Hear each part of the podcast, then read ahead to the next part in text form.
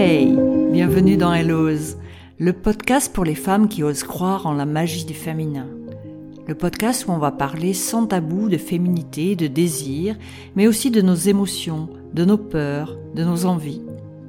Oui, prendre sa place en tant que femme, ça commence aussi dans l'intime.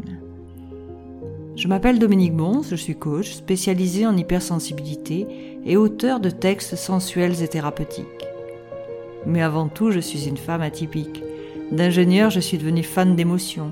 De grande introvertie et même frigide au dire de mon ex-mari, me voilà quelques années plus tard écrire et parler sur le désir féminin.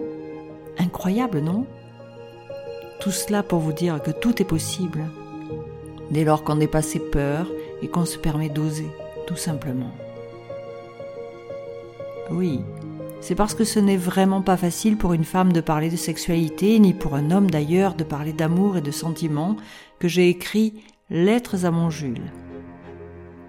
C'est une correspondance épistolaire entre Elisa et un homme virtuel, un homme auquel elle peut tout raconter de ses envies, de ses désirs, de ses peurs et de ses blessures.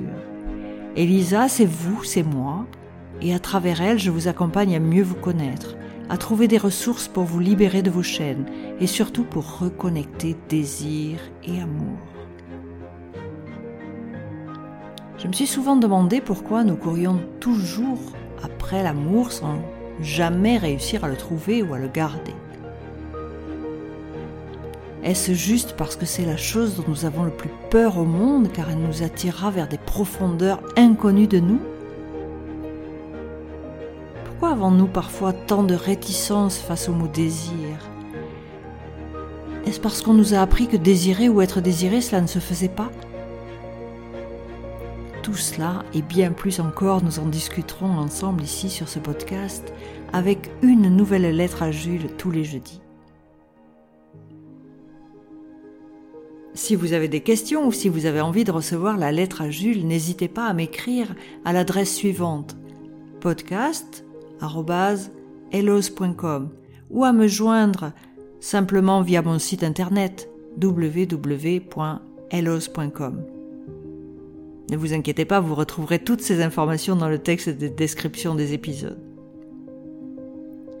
Alors j'ai hâte, j'ai hâte de vous retrouver et je vous donne rendez-vous pour cette première lettre à Jules le jeudi 6 octobre.